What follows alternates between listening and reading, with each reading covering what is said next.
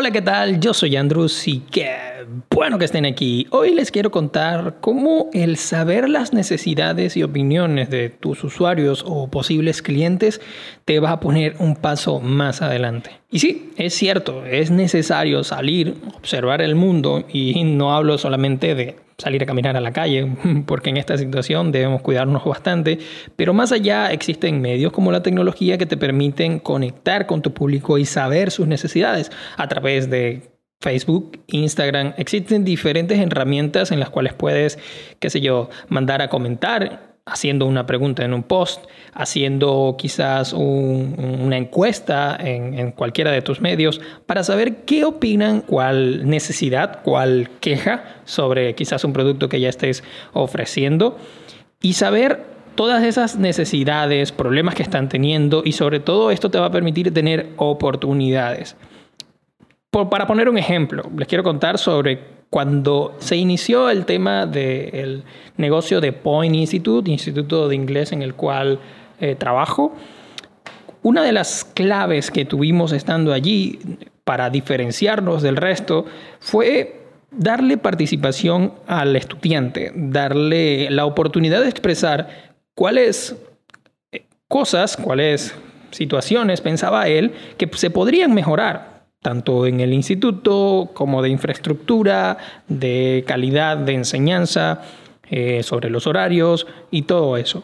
A través de esto pudimos darnos cuenta sobre muchas cosas, pero para poder llegar ahí, a llegar todas esas eh, esos resultados, tuvimos que hacer un proceso de encuestas.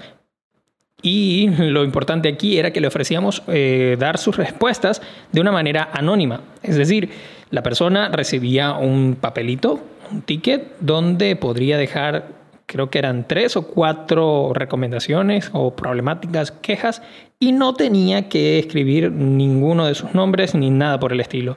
Él lo doblaba y lo, metía en un buzón de sugerencias.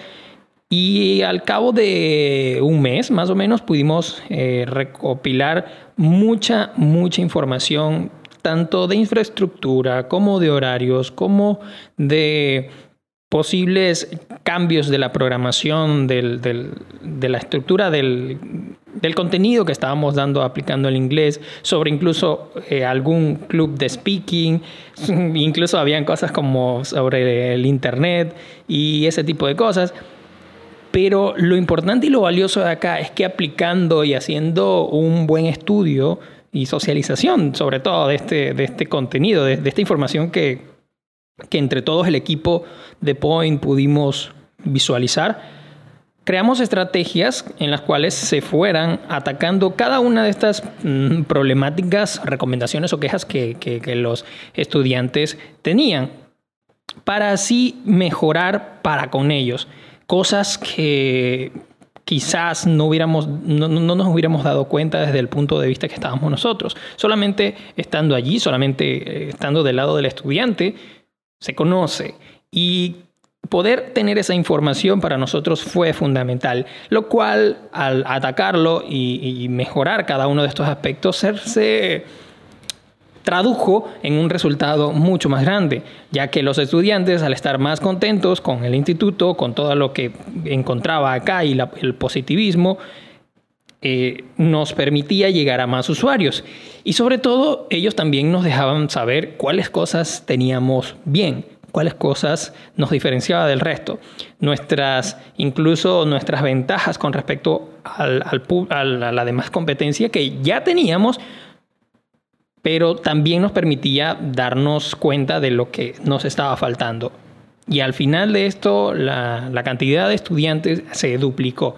Se duplicó en el instituto gracias a que las personas al sentirse cómodas, al sentirse bien y aparte que están aprendiendo de una manera diferente, se están escuchando todas sus, sus opiniones, se están escuchando todas sus ideas y sobre todo esto le permite recomendarnos. Al final de cuentas lo que importa es que ellos se sientan a gusto y que lo puedan recomendar a otro. Entonces, eso es lo que les quiero comentar el día de hoy. Puedes considerar que tu idea sea original, nueva, demasiado innovadora, pero sin embargo, un error en el que puedes caer es no considerar la opinión de los demás, principalmente de tu usuario final. Y ojo, sé que hay muchos haters por ahí, hay mucho, mucho, mucha persona que da comentarios negativos siempre, pero date la tarea de, salir a preguntar, de ir a observar y pues verdaderamente qué le hace bien a tu cliente, ponerte en su lugar